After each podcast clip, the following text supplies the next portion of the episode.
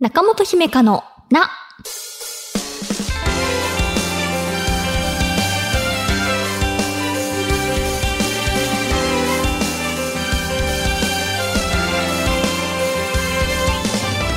心理カウンセラーの中本姫香です。今回はこんなメッセージから、えー専門学生えー歳ラジオネームわたるさん、中本さん、スタッフの皆さん、こんにちは。僕は過去2回メールを取り上げていただいたのですが今回は別のお悩みからお願いしたいと思います。恋愛についてです。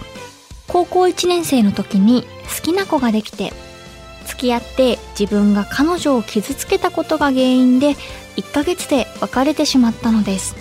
それでも思い返してみればその子のことが今でも忘れられなくてもう5年半経ってました。過去のことを何度も後悔して自分を責めたりも何回もしたし時には泣いたりもしたんですがどうしようもないことを知りながら考えてしまっていた自分がいました。昨日の夜漠然と恋愛がしたいなぁと思う自分と無理してまで恋愛しなくてもいいという2つの感情がぶつかってしまってどうしたらいいかわからなくなってしまったのです。何かいいアドバイスがありましたら教えてくださると幸いです。という、わたるさん、今回で3回目メール読ませていただきましたが、昨日の夜、感情がね、ぶつかったよっていうことで、あ、中本に聞いてみようっていうふうに思ってくださったんですね。なのでこのメール送っていただいた時から今までに何かこう結論が出たり気持ちの整理が進んだかわかりませんが5年半前の出来事が今でもね忘れられなくて葛藤が続いているんですね。その10代の頃の経験って何ですか？まあ恋愛に限らずですけれど初めてのことが多かったりしてうんなのでこう成功も失敗もすごく心に残りますよね印象として。ああ自分こういうの得意だな苦手だなとか。それでねこう大人になってからもしばらくはこう自分のうん何でしょうアイデンティティというか自分とはこういう人である。恋愛とかはあんまりしなく無理しなでねしなくていい人である。みたいなことがこう残ってあのいるような気がします。なのでこう、まあ、上書きっていう言い方が適切かわからないですけれどあの前に進むにはねやっぱりこう新しい出来事であの記録を塗り替えていくのが早いんじゃないかなとは思うんですよね。なのでこうねその時には当時の経験を生かしてあの渡さんが次に恋愛しようって思った時にはその高校1年生の時のことを生かして相手を傷つけないような恋愛ができるかもしれないし高1の時の自分と今とではだいぶねこう振る舞いもあの違ってくるんじゃないかなっていうふうに思うとちょっと何かこう何て言うのかな前向きな気持ちになれますかね。何かこう無理してまでしないけれど、まあ、気になる人が現れたらするかもしれないなっていうふうに無理に忘れるのではなく構え方をね少し柔軟に変えてみるっていうのはいかがでしょうかね。こう何かするべきであるでもしないべきであるでもなくてね。まあ未定ですと。っていう風にしてこう出会い目の前の出会い一つ一つを純粋に楽しめたらいいなっていう風にあのたるさんのメールを読んでいて思いました。中本姫香のな最後までお付き合いください。私への質問も大募集中です。中本姫香のな。姫香セレクション。私が見た映画や読んだ本。漫画などから生き方や考え方、カウンセリングのヒントになるかもと思った作品を紹介するコーナーです。今回のテーマはこちら。連れが鬱になりまして。という邦画です。見たことあるよっていう方もいらっしゃると思います。当時、あの、動員数結構来てましたよね。私は飛行機で最初見たのがきっかけなんですが、今回姫香セレクションでお話ししようと思って改めて視聴しました。映画の公開は東映から2011年10月8日です。視聴について私はそのオンラインレンタルっていう形で見て、そしてこう、あの、前半と後半でちょっと分けてみたんですけれど、まあ、前半はスマホで、後半はテレビにつないでみました。各サブスクとか、DVD のレンタルなどでも見ることができます。有名なね、映画なので、あの、いろんなところで見られると思うので、気になったら見てみてください。連れが鬱になりまして、原作はエッセイコミックで、えー、細川てんてんさんっていう原作者さんが、その旦那さんのうつ闘病生活を描き、えー、原作も大ベストセラーになっております。イラストがほんわかしていて読みやすいんですよね。なので、あの、漫画派だよって人はこちらから入ってみるのもいいと思います。今回は映画を紹介したいと思います。主演は宮崎葵さん、坂井正人さんです。はじめに公式のあらすじを読みます。読みますってすいません。私が考えた文章じゃなくて、読みます。えー、バリバリ仕事をこなすサラリーマンの男、連れがうつ病と診断される。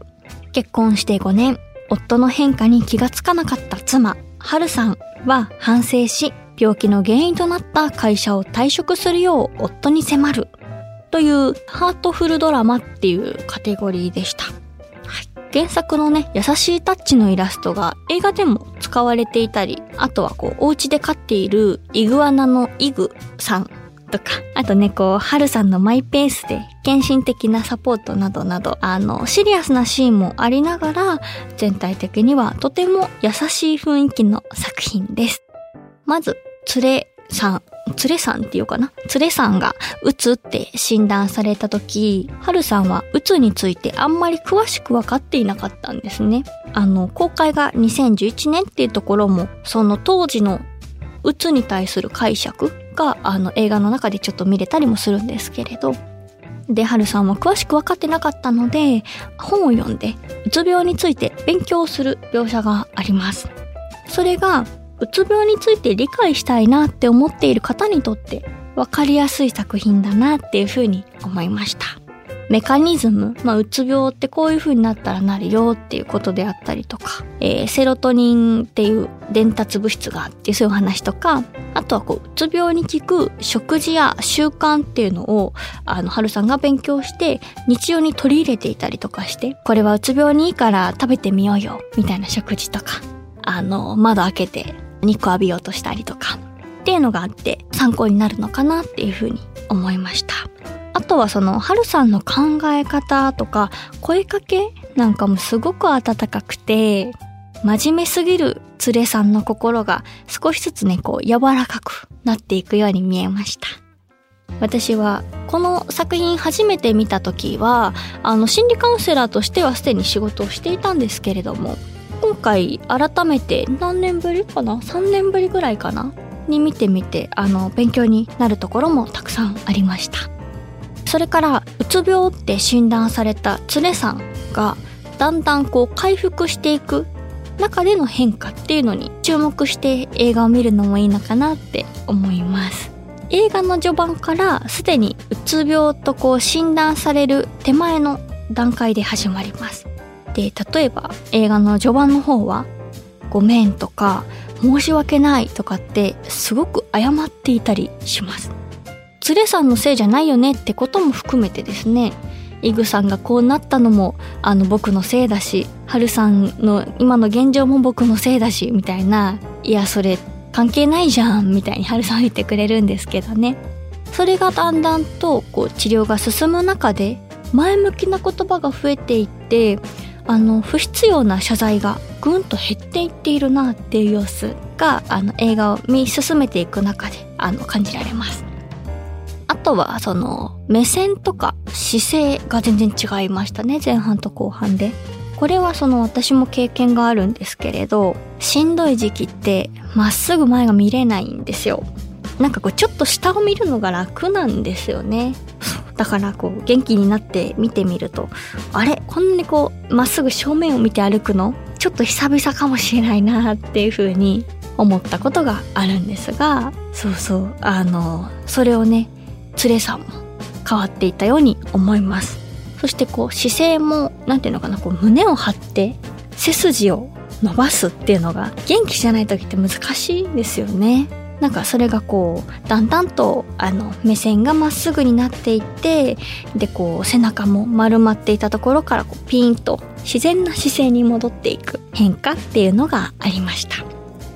他にもねこう元気になっていく中での変化っていうのをいくつか見つけたのでそんな見方もありかなっていうふうに思います。そして最後にこう、まあ、作品の感想っていうことなんですがその家族がうつ病です。旦那さんがあって診断されてどのように接していこうって言ってはるさんはその自分の両親に相談したりとかネットで調べたりとかしているのを見てあなんか人って温かいなっていう風に思いましたね。こう頑張らないことにしようとかね。一緒にゴロゴロしてくれたりとかしてこう休み方がわからない連れさんの近くにゆっくりゆっくり歩いてくれるはるさんのような存在がいるとあの一人でいる以上に肩の力がストンと抜けそうだなっていうふうに思いました。確かにこう一人暮らしで休職してますっていう方のお話聞くことがあるんですけれど結局こういろいろ考えちゃって全然休まらないなとかって聞くのでそれがねこう一緒にゴロゴロしてくれたりとかそうそうゆっくりゆっくりって言ってくれる人の存在がねお家の中にあったりすると全然なんかこういいのかなというか。まあ、とはいえねこうあのほのぼのな作品ではあるんですけれど扱っているテーマが「うつ」なのでこう時々ヒヤッとする場面が出てきたりとかとこう2人で喧嘩をしている場面とかも見ていて一瞬心がざわっとはしましたね。あのそれらをね乗り越えていくところに、まあ、リアルがあるので必要な場面だと思いますし日常生活でもありますもんね気分の浮き沈みとかうつ病って診断されて退職された方とかは特にいつもいつもこう元気なのだけじゃなくてこう突発的な行動に出ようとしたりとかこう家族との些細な喧嘩でああもう自分はいらないんだって思っちゃったりとか。っていう描写もあったりしつつなんか最後はあよかったねって思えるようなはい作品だったりするので明るいだけじゃない場面も必要なんですけどね。それでこの作品をおすすめしたい人っていうのはやっぱりこう周りにうつ病って診断された人がいてどういう風に接していったらいいのかなって思っている方とか。あとはそういうわけじゃないけどうつ病について知りたいなっていう人とかあの少しでも理解を深めたい人にとっておすすめです。当事者の方はねこう一番しんどい時期に見るとあのしんどくなってしまうかもしれないのでこうそこからちょっと回復してきたよっていう時期とかにおすすめしてあげて一緒に見るといいかもしれないですね。そんな感じで3年4年ぶりくらいに見ましたがやっぱりすごくこうハートフルドラマっていう感じで最後は見てよかったなって思いましたし原作のエッセイコミックの方も気になりました。以上姫かセレクションでした。この番組ではあなたからのお悩みを一緒に共有していきます。ぜひお便りお待ちしています。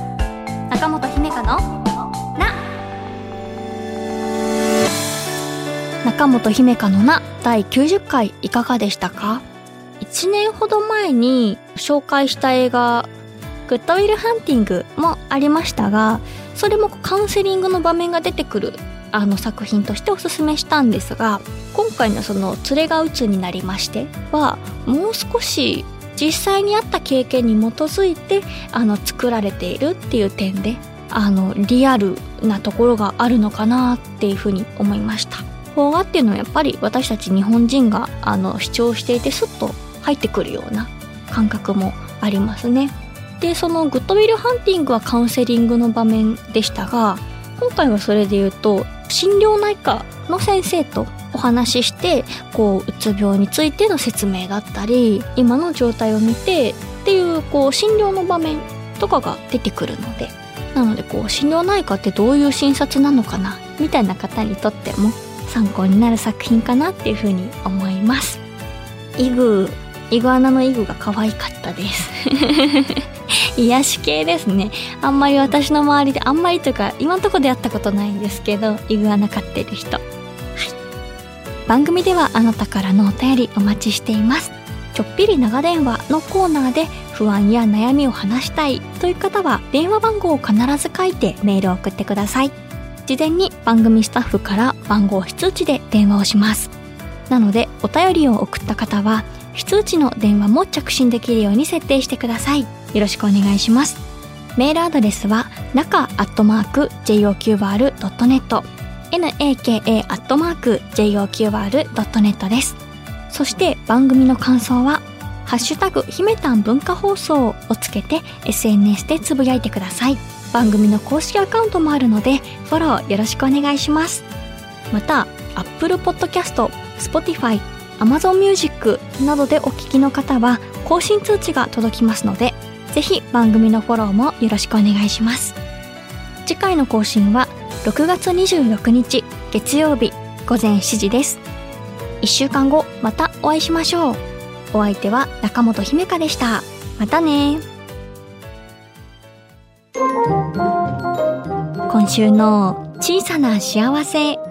ラジオネームリングオクトパスさん。少量の野菜パックが一つのスーパーで全て揃いました。これいいですね。私スーパーはしごした経験もあるしあの人参そんなパックでいらないんだよなみたいなのありますよね。